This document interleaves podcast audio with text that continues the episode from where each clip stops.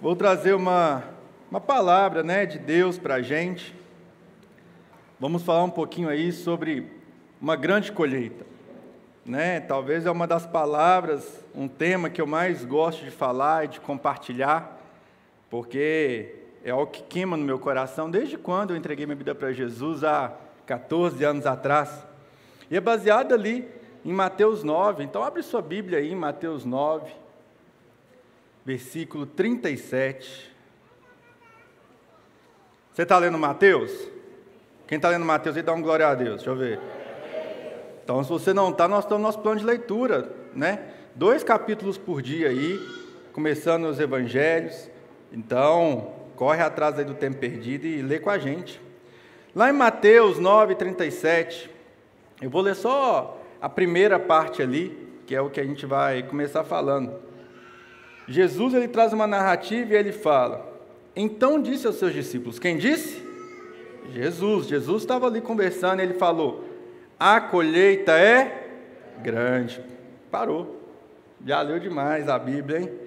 O que, que é isso? Então, olha o que, que Jesus está falando: a colheita é grande. E aqui ele está fazendo um paralelo. Né? Ali naquela época era muito comum as colheitas, né? era muito comum as plantações né, de vários cereais, de vários tipos ali. E ele traz ali um paralelo para explicar algo para os discípulos sobre o que estava no coração dele. E aqui ele está falando né, que a colheita é grande porque eles vão colher muito milho. É isso? Muito arroz, né? nem sei qual era o tipo de plantação. Muito feijão. Muita uva. Não. Aqui ele está falando que essa colheita é respectiva a quem? A pessoas. Né? Não tem a ver com o que ele vai se alimentar ali, mas tem a ver com vidas. E ele fala: olha, a colheita é muito grande. As pessoas que precisam ser colhidas, que precisam conhecer a Jesus, são inúmeras, são milhares. E eu acho que ninguém discorda disso aqui. Esse texto já foi escrito há mais de dois mil anos e você sabe disso. Mas ele talvez seja, né? Tá tremendo aqui para mim, não sei se é para todo mundo. É, ele é real, ele é de hoje. E se eu te perguntar se você acha que a colheita é grande, eu tenho uma convicção clara que nós sabemos que é uma verdade. Vou fazer uma pergunta e eu queria que você respondesse. Pode ser? Não pode ser aquele negócio que você não brinca, não. Então, me ajuda aí. Se você tem um parente próximo, pai, mãe, irmão, filho ou marido ou esposa, que não conhece Jesus, fique em pé. Vamos ver. Que não se converteu, não teve uma experiência com Jesus. Vários. Ok? Pode ficar em pé aí, não senta não.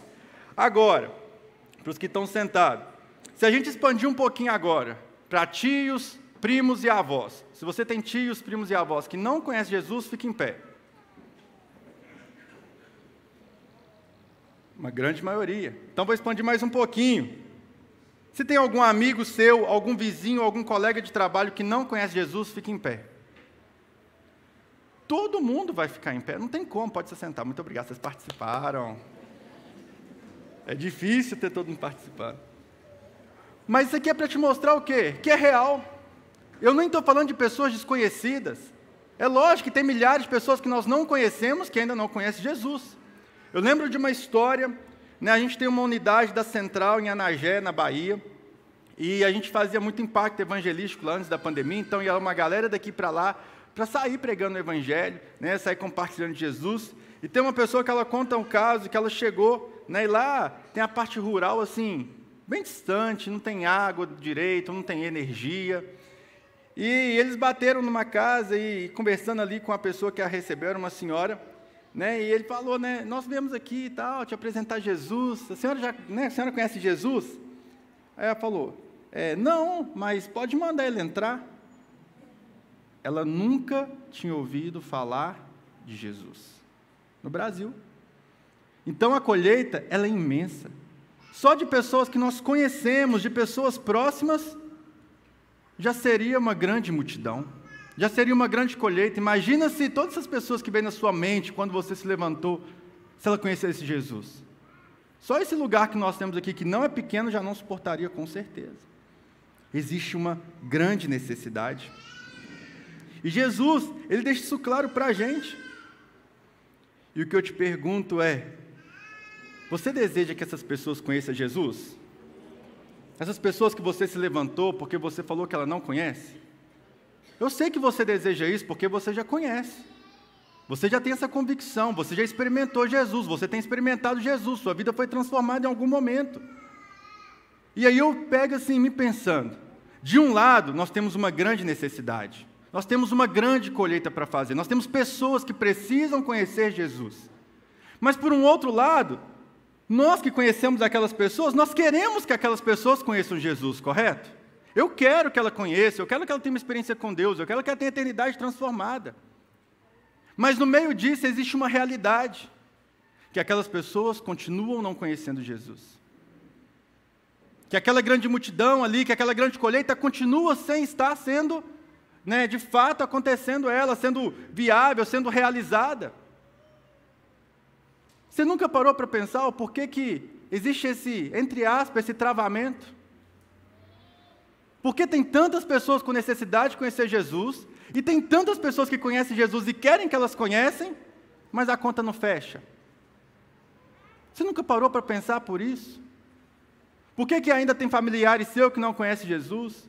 Tem amigos, tem colegas de trabalho, tem vizinhos, filhos, maridos, esposas, o que é está acontecendo? Por que, que a gente não está vivendo essa grande colheita que Jesus já fala há tantos anos? Algo tem que mudar. Algo tem que mudar, porque a vida ela não espera, a vida ela não para. Né? Ninguém fica sentado em casa e fala, vou esperar aqui até que um dia vai chegar alguém e falar de Jesus. Não, a gente não sabe o dia de amanhã. Não sabe o que, pode acontecer. Existe algo que precisa mudar. Na palavra de Deus também, você já conhece, em Apocalipse. 7, 9. Tem ali a narrativa do sonho de Deus. Você sabia que Deus tem um sonho que ainda não foi concretizado? Quem sabia? Você não sabia? Então abre sua Bíblia em Apocalipse 7, 9. Deus ele revela através da sua palavra um sonho que está no coração dele, que ainda não foi concretizado. Mas é algo que ele sonha, é algo que ele deseja, e é algo que ele quer que eu e você façamos parte desse sonho.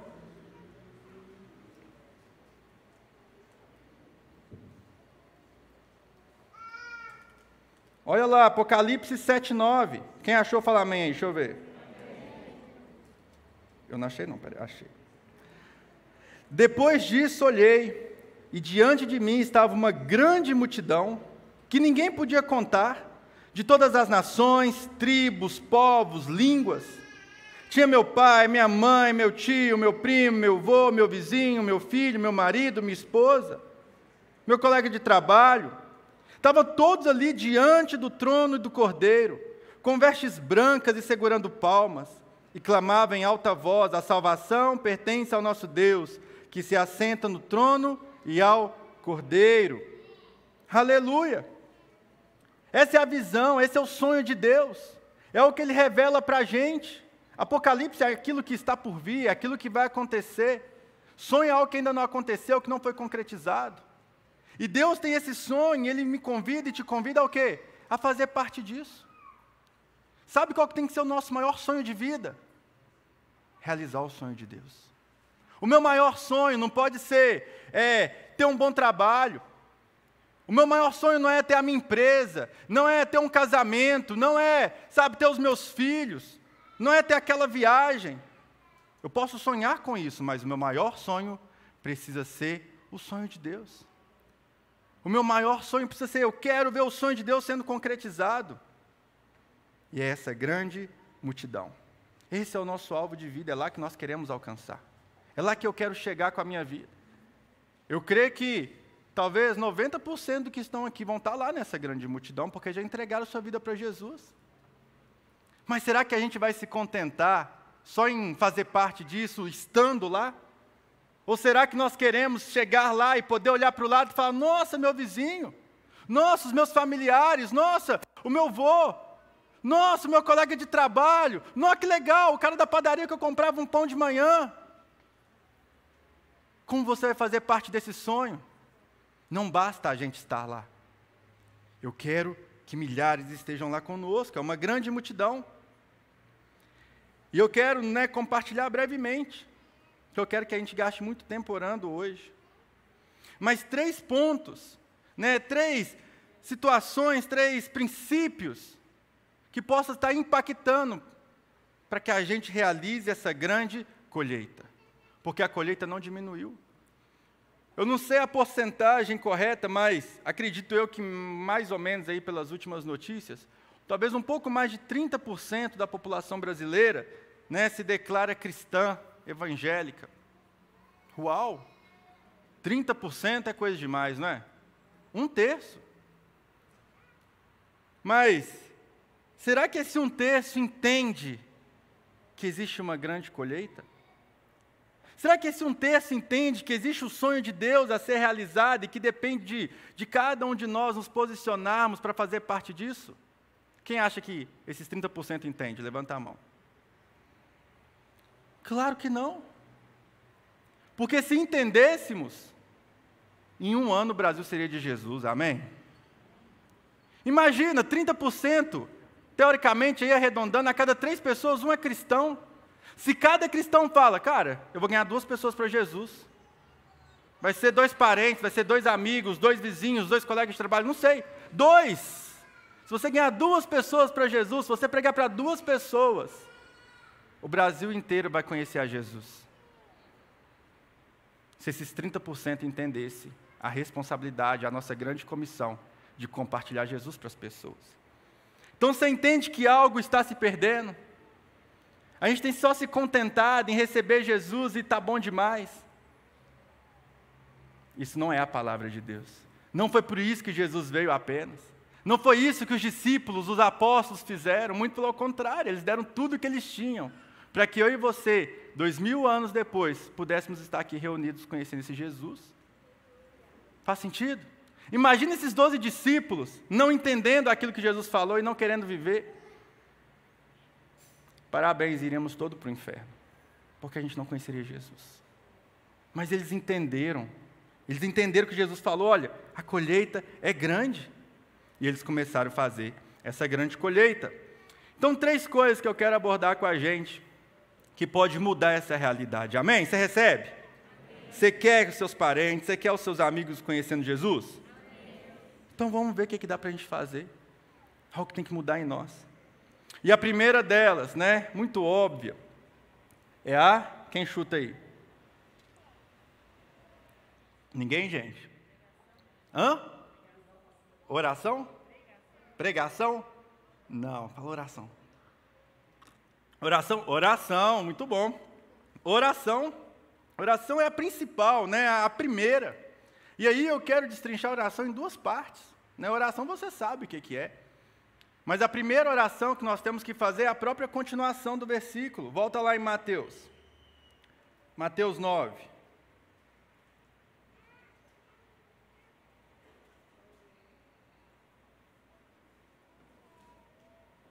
Lá no versículo 37.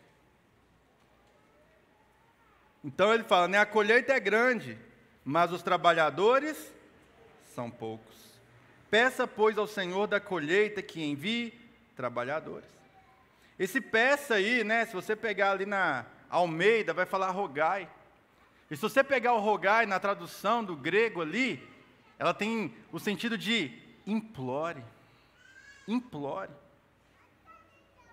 Implore desesperadamente. Não é só, ah, manda trabalhador aí. Não, é implore desesperadamente por trabalhadores. E por que implorar desesperadamente? Por que, que Jesus fala isso? Olha, implore desesperadamente por trabalhadores. Porque Jesus tinha convicção do que, é o inferno. Ele tinha convicção do que é uma eternidade sem Jesus. Ele fala: implore pelos trabalhadores desesperadamente. Porque se os trabalhadores não se levantar, as pessoas vão morrer e vão ter sua eternidade no inferno. Não vai ter opção para elas. Então não é só, ah, manda trabalhador aí, Deus, igual normalmente nós fazemos. Não é algo mais intenso. A necessidade é grande.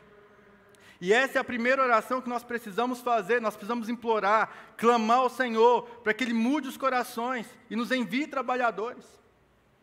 Mas para eu fazer isso, primeiro eu preciso ser um trabalhador. Se você entende que você ainda não é, ou que você pode fazer um pouco mais, a oração já é diferente, fala, Deus, faz de mim um grande trabalhador dessa colheita. Me dá as luvas, me dá o uniforme, Me dá as máquinas. Eu quero fazer essa grande colheita, me usa. Eu estou aqui. Eu sou limitado, eu tenho as minhas dificuldades, eu tenho os meus defeitos. Ainda mais tratando de mim. Milhares. Mas eu não estou nem aí, eu falo, Deus, me usa, eu quero fazer parte dessa grande colheita. Primeiro me muda e me transforma. Mas eu também te peço pelos meus irmãos. Que cada um entenda a sua responsabilidade, fala, eis-me aqui. Que cada um de nós, a gente possa parar um pouquinho de ficar olhando para nossas necessidades, para aquilo que eu quero, para aquilo que eu preciso, falo, Deus, deixa eu esquecer de mim e faça agora me importar com as pessoas. Você tem orado por isso? Para que Deus mude o seu coração e levante trabalhadores, você tem clamado, implorado por isso, desesperadamente. Nós precisamos orar por isso. E a segunda oração que nós precisamos fazer é por aqueles que realmente ainda não conhecem Jesus. Nós precisamos entender, gente, que é uma guerra. É uma guerra. Alguém sofre luta aí? Batalha? Dificuldade? Levanta a mão, deixa eu ver. Por quê? Nós estamos numa guerra. A guerra vai ter porrada, vai ter tiro, vai ter machucado. Porque o diabo ele não está satisfeito em ver né, você conhecendo a Jesus, ver você bem, ver você crescer. Não. Ele não quer perder ninguém. Ele quer te destruir. A palavra de Deus fala que ele veio para matar, roubar e destruir. E se você não entender nisso, você, você vai entrar numa guerra lá de, de moletom. O que vai acontecer se você entrar na guerra de moletom lá, desarmado? Me fala, o que vai acontecer? Você vai? Vai para o saco. Não tem como. Então eu preciso entender que nós estamos numa guerra. E lógico que não é uma guerra física, é uma guerra espiritual. O diabo ele não quer que as pessoas que você mais ama conheçam Jesus como você conheceu. Ele não quer.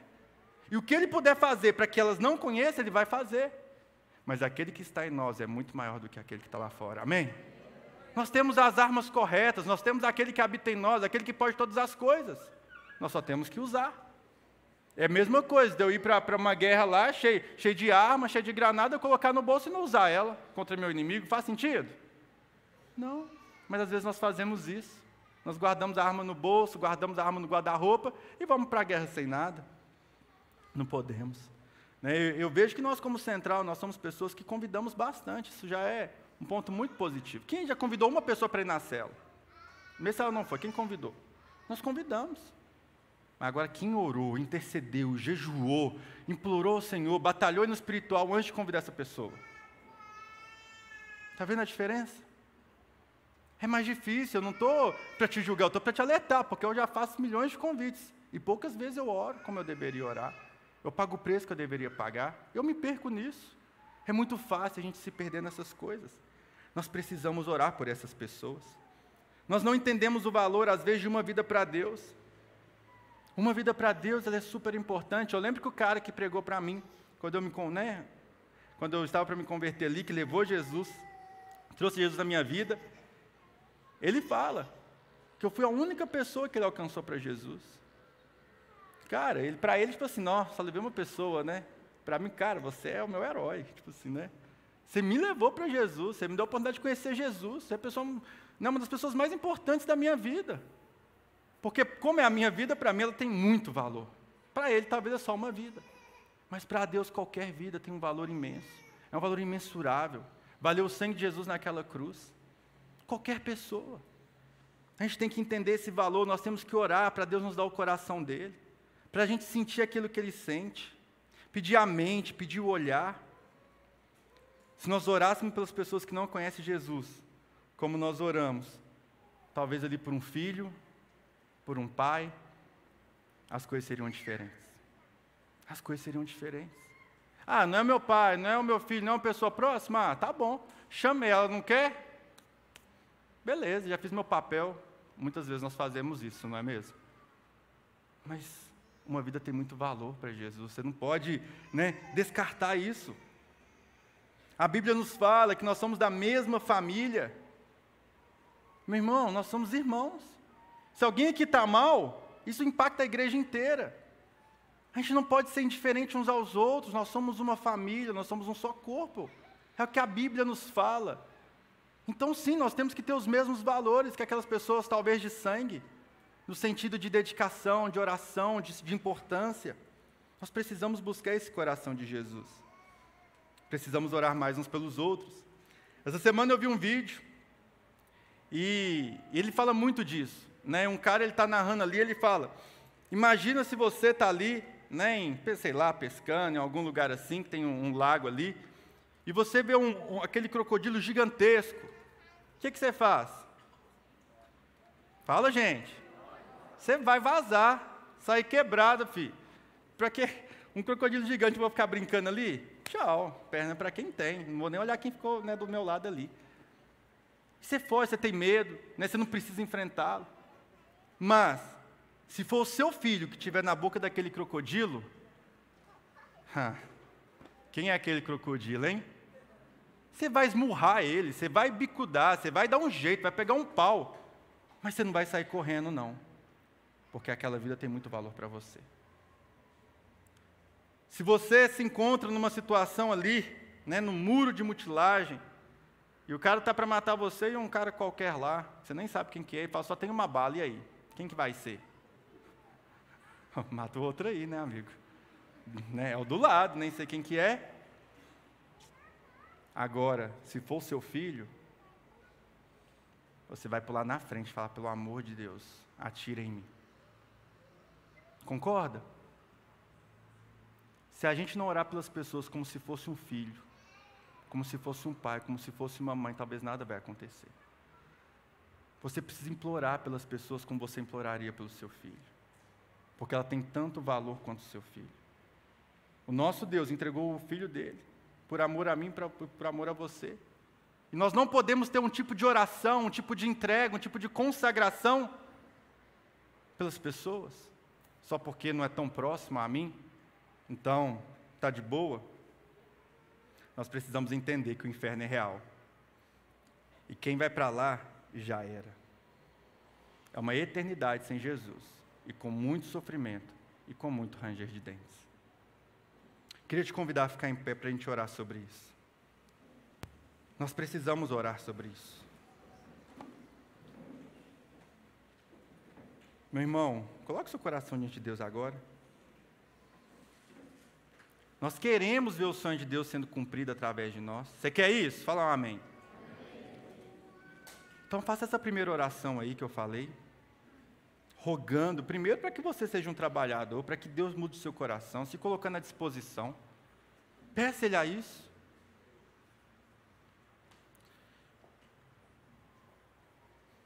Peça para que Ele mude seu coração, para que Ele mude a sua mente, para que Ele te desperte para que Ele te dê essa clareza, para que Ele te dê esse entendimento. Talvez seus olhos precisam ser abertos. Peça Ele para isso.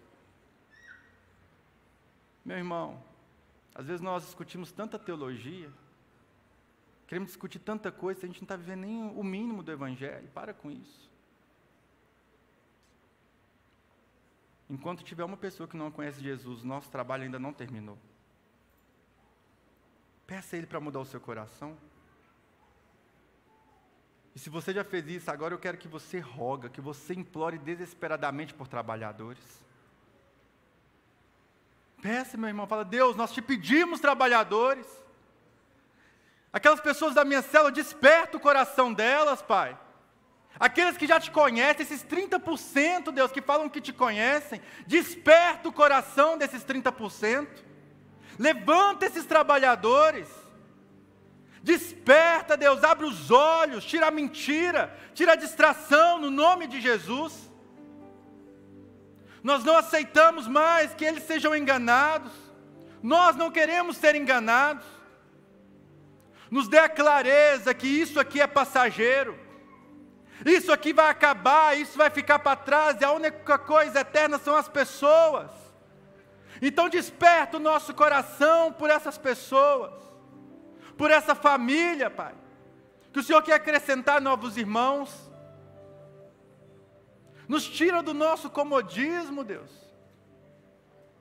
Nos tira daquilo que é fácil para nós. Nos levanta, Jesus. Nos levanta, nós pedimos aqui implorando, desesperadamente, Deus Eu quero ser um trabalhador. Fala isso com o Senhor. Eu quero ser um trabalhador. Fala, eu quero ouvir sua voz se você deseja. Então, eu quero ser um trabalhador. Oh, Pai, nós imploramos por isso. Depois de ter pedido isso, agora eu quero que você comece a orar pelas pessoas que não conhecem a Jesus. Meu irmão, pensa que é um filho seu na boca de um crocodilo. Pensa que aquela pessoa mais importante, comece a orar por ela. Comece a pedir para que ela conheça o Senhor para que ela tenha a vida transformada, a eternidade dela transformada, impactada pelo Evangelho.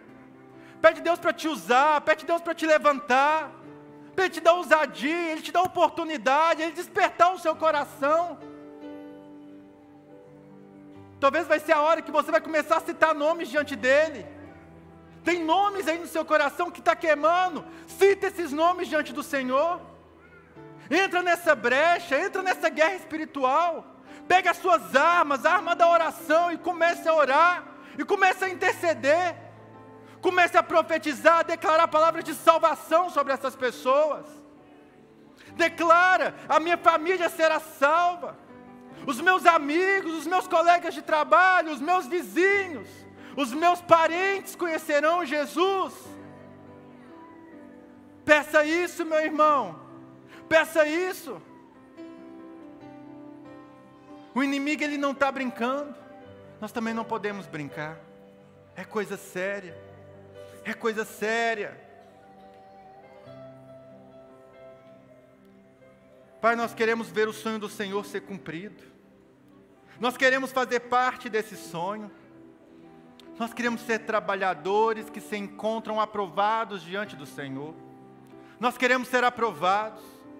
Nós sabemos das nossas limitações, das nossas dificuldades, mas nós sabemos que uma vida tem um valor imensurável, Deus. É o valor de Jesus naquela cruz.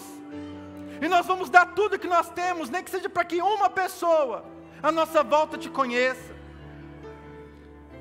Não é questão de quantidade, Deus, mas são pessoas e suas eternidades. Nós pedimos por esses que ainda não te conhecem primeiramente por esses representados aqui, familiares, parentes, amigos, pessoas próximas. Tira a mentira, tira a enganação, muda os corações. Nós entramos nessa brecha, Deus, e pedimos por cada um deles para que eles te conheçam, para que eles experimentem do seu amor, para que eles sejam cheios, para que eles sejam transformados, para que eles sejam impactados, Deus, não por uma religião, mas pela tua palavra e pela tua presença real que é transformadora. Nós pedimos por isso, Deus, e que cada um deles possam te conhecer. Pedimos, Deus, por aqueles que nós também ainda nem conhecemos, mas que são tão importantes quanto para o Senhor. Nos leve também aos desconhecidos. Nos dê ousadia diante daqueles, Deus, que talvez nós veremos uma vez. Talvez um Uber que nós pegamos, um motorista. Talvez um atendente do supermercado um atendente de uma padaria, alguém que esbarra no nosso carro. Pai, nos dê essa sensibilidade, as oportunidades de pregar o Seu Evangelho. Nos levanta, Pai, nos levanta. Nós queremos fazer, Deus, nós queremos fazer essa grande colheita. Nós queremos fazer parte disso. Essa é a nossa oração, no nome de Jesus. Amém. Amém? Então você pode se assentar. Amém. Esse é o primeiro. Mas só esse talvez não resolva todos os nossos problemas, porque a colheita ainda continua grande. E existe um outro ponto. Alguém chuta? Não? Vocês estão dormindo, gente? Depois de orar, não, né? O segundo é a unidade. A unidade é um fator determinante para a gente fazer ou não essa grande colheita. Abre sua Bíblia em Mateus 12, 22.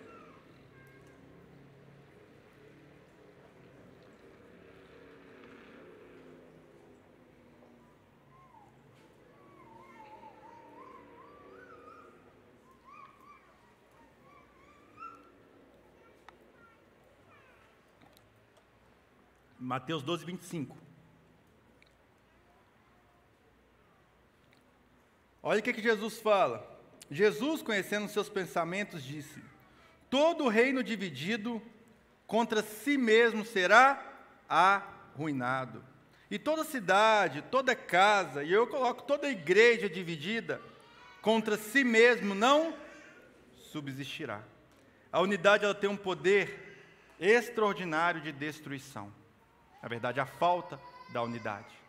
A quebra de unidade ela tem poder de acabar com qualquer coisa que Deus queira fazer em nós e através de nós. E a unidade ela não tem a ver com você concordar com tudo que as pessoas falam, que as pessoas pensam, que as pessoas fazem. A unidade tem a ver com respeito, com andar junto. Né? Você tem familiares aí, irmãos. Quem nunca brigou com irmão aí? Deixa eu ver. Não tem como, né? Você já brigou com seu irmão. Mas, ai de quem falar mal do seu irmão, concorda? Ai de quem, filho? Eu posso fazer o que eu quiser, mas se alguém quiser, dá, dá briga. Por quê? Nós somos diferentes, mas nós respeitamos. Nós escolhemos andar junto, independente das nossas diferenças, independente de pensar diferente, independente de fazer de maneiras diferentes, porque nós somos da mesma família. E a mesma coisa com o reino de Deus. Nós somos a mesma família aqui, um único corpo. Nós vamos pensar diferente, gente? Sim ou não? Óbvio. Mas nós temos que nos respeitar. Existe uma única verdade absoluta, que é a Bíblia. Isso a gente não pode discordar de maneira nenhuma. Mas entre a gente, é a coisa mais comum. Sabe quantas vezes nós ficamos, né, sabendo aí de irmão falando mal de irmão, pessoas falando mal da uma das outras, gerando fofoca, com problema mal resolvido, desrespeitando, não consegue sentar, não consegue conversar, não consegue resolver. Meu irmão, você tem problema com alguém? Pode acontecer, mas procura a pessoa para resolver. Você procura às vezes todo mundo, menos a pessoa que pode resolver o seu problema. Procura, abre o seu coração, seja transparente, seja sincero. Deus ele anda na luz, Deus é Deus de luz. E se você não andar, o diabo ele usa isso para te destruir. Lógico que nós teremos divergência, mas nós precisamos conversar, sentar, expor, pedir perdão, perdoar seguir. Nós somos uma família. Mas olha que interessante, da mesma forma que a falta de unidade tem um poder de destruição, a unidade tem um poder extraordinário. Abre sua Bíblia em Gênesis 11 agora.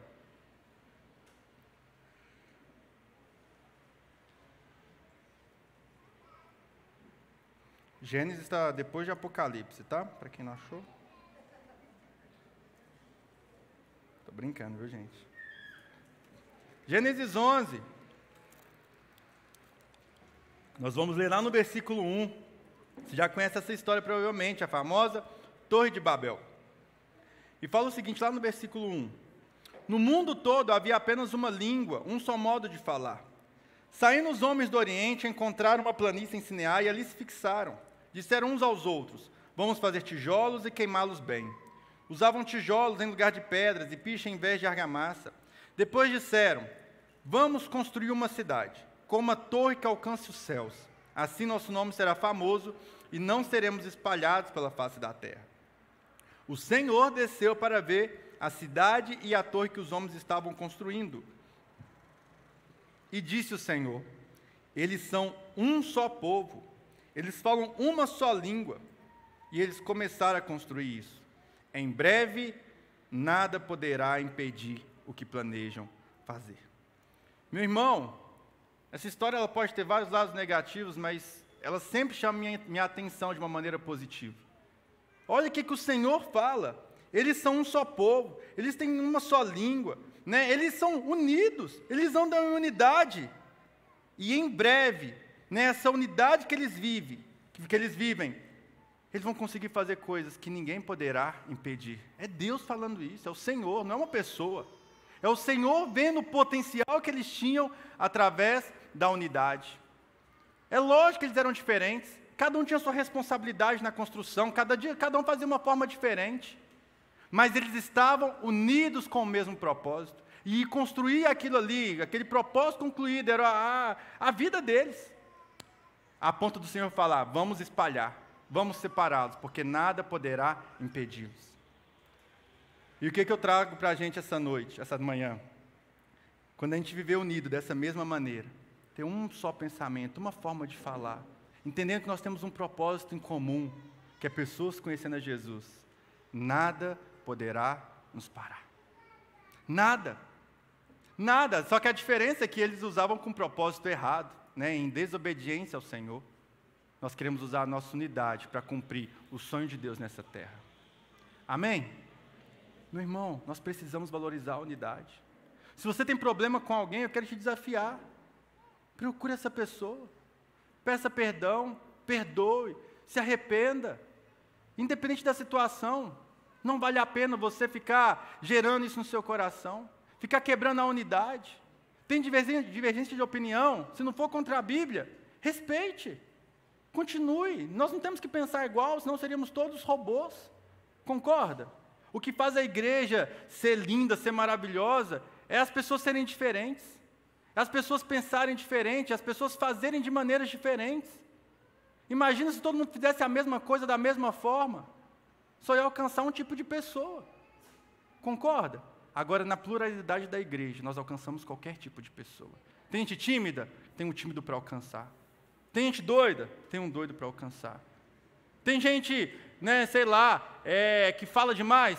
Tem um fala demais para alcançar é a vantagem, ninguém tem que mudar por causa disso, se não for pecado.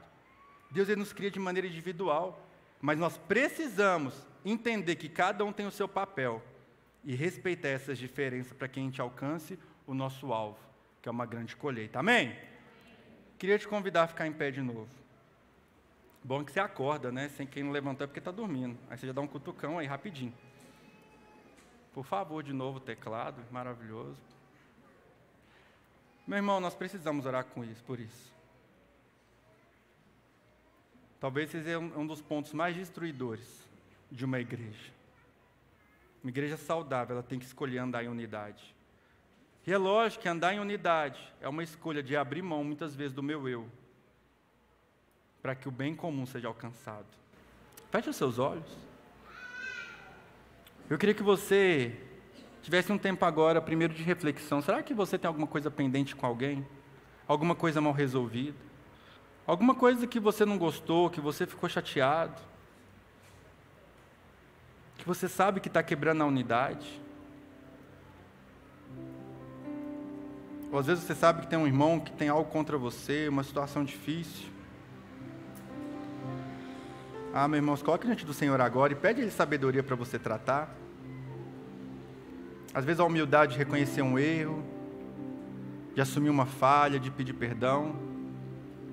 A humildade também, às vezes, de perdoar porque você está ferido, porque você ficou chateado. Às vezes você precisa pedir perdão porque você é aquele que está falando mal das pessoas. Que fala mal do seu líder, fala mal da sua liderança, fala mal de um irmão da célula. E talvez nunca nem conversou com ele. Ah, peça perdão, Senhor, por isso. Na palavra fala que nós precisamos considerar os nossos irmãos superiores a nós mesmos. Superiores.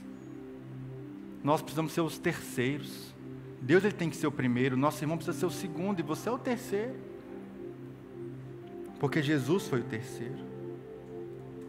Ele escolheu o terceiro. Nós queremos ser mais parecidos com ele.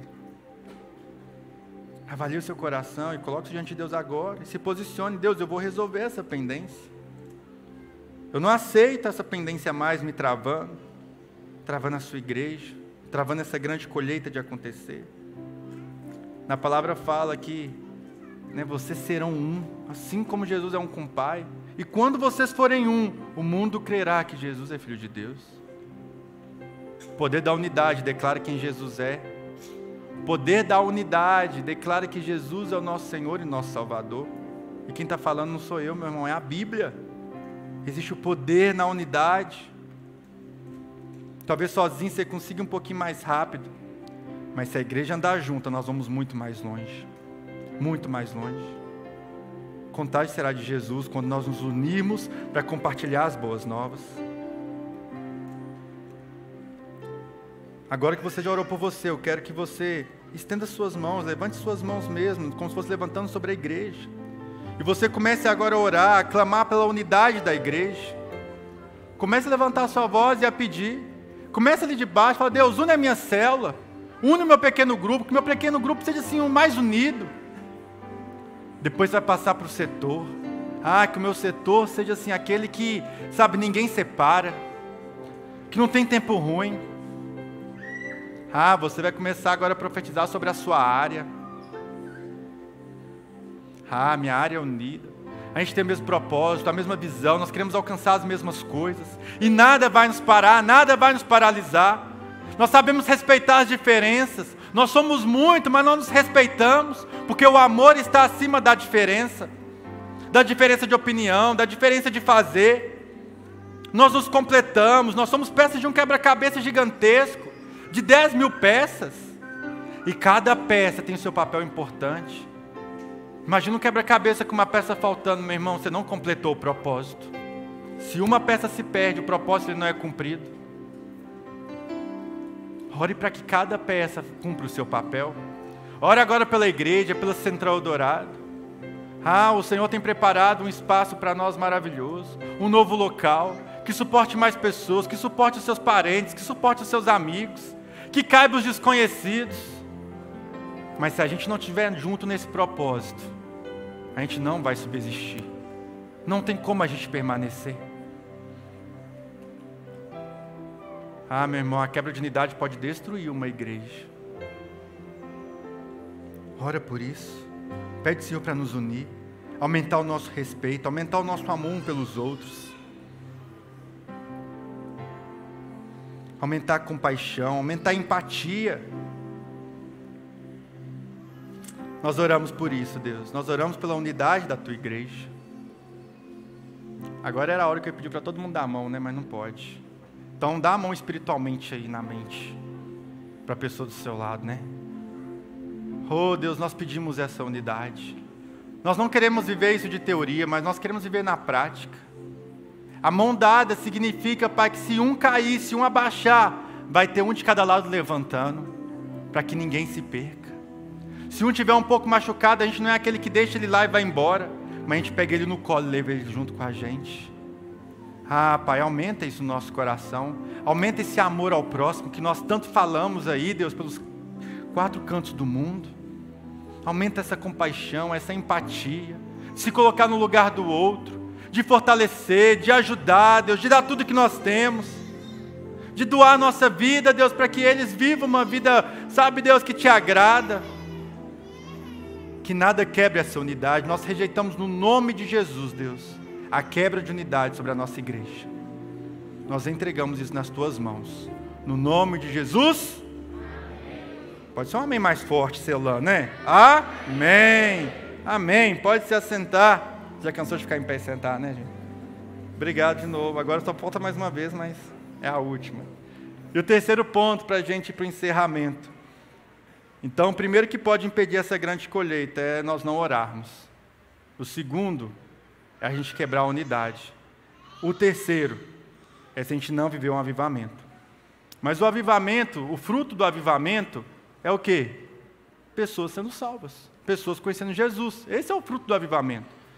Mas o fruto, né, ele é uma consequência lá de trás, uma sementinha sendo plantada. A semente a ser plantada ao avivamento é a santificação da igreja. Não existe avivamento se a gente não se santificar. Abre a sua Bíblia lá em 1 Pedro. Gente, desiste não, abre aí rapidão. 1 Pedro 1. Versículo 15.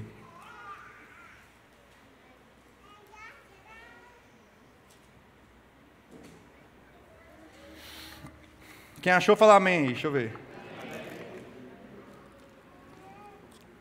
1 Pedro 1, 15. Mas assim como é santo aquele que os chamou, sejam santos vocês também, em tudo que vocês fizerem. Pois está escrito: sejam santos, porque eu sou santo. Palavra do Senhor para nós. Sejam santos, porque Ele é santo. Então é clara a orientação bíblica sobre a santidade. Santidade é você ser separado, você entender o seu propósito. Mas eu quero trazer para a parte realmente ali do pecado. de você não aceitar um pecado na sua vida. Hoje a gente está vivendo assim, uma fase triste, um tempo difícil, onde todos querem relativar tudo, relativizar tudo. Tudo é relativo. A família é relativo. Se tem amor, é família. O divórcio é relativo. Né? O egoísmo é relativo, a mentira é relativa, ah, é uma mentira boa. E a gente começa a querer relativizar tudo. E eu não estou falando de um relativismo que vem de pessoas que não conhecem a Deus. O mais triste é que pessoas dentro da igreja, que se dizem crentes, querem relativizar a Bíblia. Querem conseguir uma desculpa para fazer o que querem, para justificar o pecado do outro. Ah, mas ele divorciou por causa de. E vai relativizando. A Bíblia está deixando né, de ter aquele valor que ela tem. Meu irmão, a Bíblia é real e absoluta. O que eu penso, o que você pensa, desculpa te falar, mas não tem valor nenhum se for contrário à palavra de Deus. É ela e ponto final. Nós precisamos nos posicionar, porque enquanto nós né, escolhermos não tratar a Bíblia como absoluta, você vai ficar aceitando o pecado na sua vida ou na vida dos outros. Isso vai te destruir, vai impedir com que a igreja avance e colha essa grande colheita. As pessoas têm tentado regularizar aquilo que não vem de Deus. Deus tem coisas que Ele abomina, e as pessoas estão querendo falar que é correto e que é aceitável. E não é. Não é. Você já sabe das guerras que estão tendo aí contra as crianças. Sexualizar uma criança. Definir de fato o que é uma família que não é como o padrão de Deus entre um homem e uma mulher, mas é qualquer pessoa que se ama. Ah, o divórcio, não, se eu não gosto mais, deixa eu ser feliz com outra pessoa. Sexo antes do casamento, o que, que tem? E vai relativizando.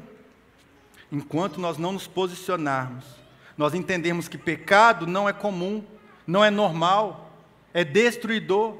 A única coisa normal, a única coisa comum que nós aceitamos é aquilo que está na palavra, o que foge dela não é viável, não é aceitável, não é admissível por aqueles que amam a Deus. Não pode ser. E talvez por isso nós não estamos fazendo essa grande colheita, porque as pessoas têm olhado para a gente e não têm visto diferença nenhuma. Ela olha para a igreja e fala: a mesma coisa que eles estão falando, está falando lá fora, então qual que é a diferença? Para que, que eu vou lá? Para que que. Por que, que eu tenho que mudar? Se você não muda, não adianta a gente ficar aceitando essas coisas como verdades, porque não são. Meu irmão, nós seremos perseguidos por amor a Jesus. Amém? Só se você se posicionar. Sabe por que às vezes nós não somos perseguidos? Porque a gente não se posiciona. E eu não estou falando de você entrar numa guerra política, eu falo de você se posicionar naquilo que nós acreditamos que é a palavra de Deus. Apenas isso. Se você não é perseguido, é porque você não está vivendo a palavra, meu irmão. Porque o mundo está pregando exatamente o oposto. E se eles não nos odiarem por causa da palavra, talvez você não esteja vivendo a palavra. Nós precisamos nos posicionar. Abre a sua Bíblia em Eclesiastes 10. É a última passagem, prometo.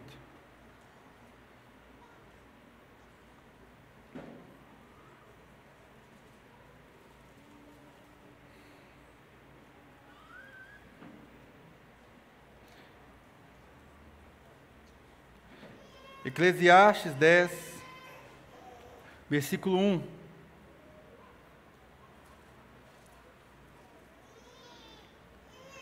Quem achou aí? Fala amém. amém. Fala o seguinte: Assim como a mosca morta produz mau cheiro e estraga o perfume, também um pouco de sensatez pesa mais do que sabedoria e honra. Eu quero pegar essa primeira parte, pastor Paulo citou ela numa das nossas reuniões, né? Assim como uma mosca morta produz mau cheiro e estraga o perfume. Ele conta que numa dessas viagens que eles fizeram, né, pegando ali o histórico, né, o contexto da situação, ele conta que, que uma pessoa lá chegou a perguntar que né, na Bíblia fala lá de uma mosca morta produzir mau cheiro e estragar o perfume. Né? Qual que é o sentido disso? Qual que é a lógica disso? Né? Por que, que ele está falando isso? Por que, que é citado isso? E esse cara explicou, né? vou falar bem raso assim do que eu lembro, né? Mas, na época, existiam ali as construções de perfumes. E eram barris lotados, eles tinham que ser muito bem vendados. Só que também tinha as moscas ali, né? E eles falavam que se uma pequena mosca caísse nesse tonel de perfume, perfume não é barato, você sabe disso, ele destruía o cheiro do perfume inteiro.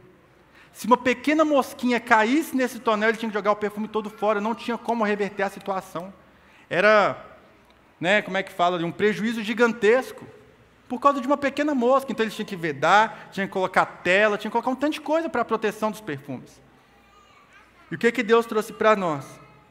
É que no tonel da nossa vida, uma pequena mosquinha morta pode te destruir por completo. Sabe aquele pecadinho? Aquele que você fala, ah, isso não tem nada a ver, não? Ah, meu irmão, uma pequena mosca morta, ela pode destruir um tonel de perfume. Ela pode acabar com a nossa vida, ela pode impactar essa grande colheita. Talvez aqui, no meio de pessoas que, né, que já conhecem a Deus, que eu sei que são apaixonados, talvez não vai ter uma grande montanha para você tropicar. Aquele pecado que a gente né, cisma em achar que é pecadão e pecadinho, né? Ah, eu não vou adulterar, eu não vou matar, eu não vou roubar. Mas e a pequena mentira no seu trabalho? não devolver o seu dízimo, e o seu orgulho, e os seus pensamentos impuros, e o falar mal, e a gritaria, e a falta de paciência, e a falta de domínio próprio. Pequenas mosquinhas que a gente vai aceitando como coisas comuns na nossa vida. Mas isso não é comum, isso não é normal. Isso chama pecado. Não justifique pecado como algo aceitável, como algo normal, porque não é. E eu não estou te falando isso mais uma, mais uma vez para trazer uma condenação, mas é para te falar que alguém morreu para que você não precisasse ser preso nisso mais. Jesus morreu para que isso fosse apagado das nossas vidas. E não precisa existir nenhuma mosca morta que atrapalhe o desenvolver da nossa caminhada cristã, que impacte você fazer essa grande colheita para Jesus. Amém? Você recebe isso? Mas você precisa se posicionar. Enquanto você não entender, enquanto você não, não, não receber essa palavra, olha, eu não aceito as pequenas moscas, nada vai mudar. Você só vai colher diferente se você plantar algo diferente. Amém? Então, meu irmão, se a Bíblia fala que é pecado, é pecado. A nossa opinião não importa mais. Nós não temos que justificar pecado de ninguém, nós temos que parar de justificar o nosso pecado, nós precisamos nos posicionar baseado na palavra. E quando a gente fazer isso, plantar essa sementinha da santidade da igreja, ah, meu irmão, pode preparar, que o grande avivamento vai chegar que grandes pessoas, milhares de pessoas conhecerão Jesus. Amém? Fique em pé no seu lugar e agora vai ser a última vez. Pode ficar tranquilo. A gente vai orar. Vai orar por esse avivamento. A banda pode ir subindo. Fecha seus olhos mais uma vez. Né? Isso não é espiritual, não, tá? É só para você concentrar mesmo. Fecha seus olhos. Ah, meu irmão, você quer viver uma grande colheita? Você quer ver mesmo tanto desse que nós amamos, que você ama, conhecendo a Jesus e tendo uma vida assim transformada, sendo alcançado. Se você quer isso, levanta sua mão. Se você deseja ver essa grande colheita, nosso coração é cheio de boas intenções. O meu, pelo menos, eu tenho certeza que é, mas só boa intenção não conta. Precisa de posicionamento precisa de entendimento, de clareza. Existem pessoas que não conhecem Jesus, mas nós precisamos orar mais. Nós precisamos ser unidos. Nós precisamos nos santificar. E talvez mudando esses três pontos, talvez a gente consiga mudar essa realidade. Talvez essa colheita vai diminuir um pouquinho. Porque trabalhadores têm entendido o seu papel e têm escolhido se posicionar diante do Senhor. Têm escolhido fechar as brechas. Ore agora aí também pelas essas pequenas moscas, pelo relativismo da igreja. Peça a Deus para que Ele gere uma convicção no seu coração de se posicionar baseado na palavra, baseado na verdade. Que nada, que ninguém consiga te tirar disso por mais difícil que seja, por mais, sabe, luta que gere, por mais perseguição que você possa sofrer, meu irmão, são perseguições momentâneas. Isso vai acabar. E quando acabar, nós estaremos com uma grande multidão diante do Cordeiro. Aleluia. Segurando palmas, glorificando o nome dEle, exaltando quem Ele é, em uma eternidade onde não haverá mais sofrimento, não haverá ranger de dentes, não haverá nada ruim, não terá doença, não terá enfermidade, não terá prisão. Mas até esse dia chegar, nós escolhemos nos posicionar diante do Senhor. Nós não seremos abalados, nós não iremos negligenciar a palavra, nós não iremos negligenciar o Evangelho. Nós vamos interceder por aqueles que não conhecem, nós vamos orar como se eles fossem os nossos filhos. Nós vamos escolher respeitar as diferenças e viver uma unidade real. E nós não vamos aceitar o pecado na nossa vida mais. Nós estamos em guerra. E não dá para ficar brincando, pois enquanto nós brincamos, pessoas que nós amamos podem estar indo para o inferno.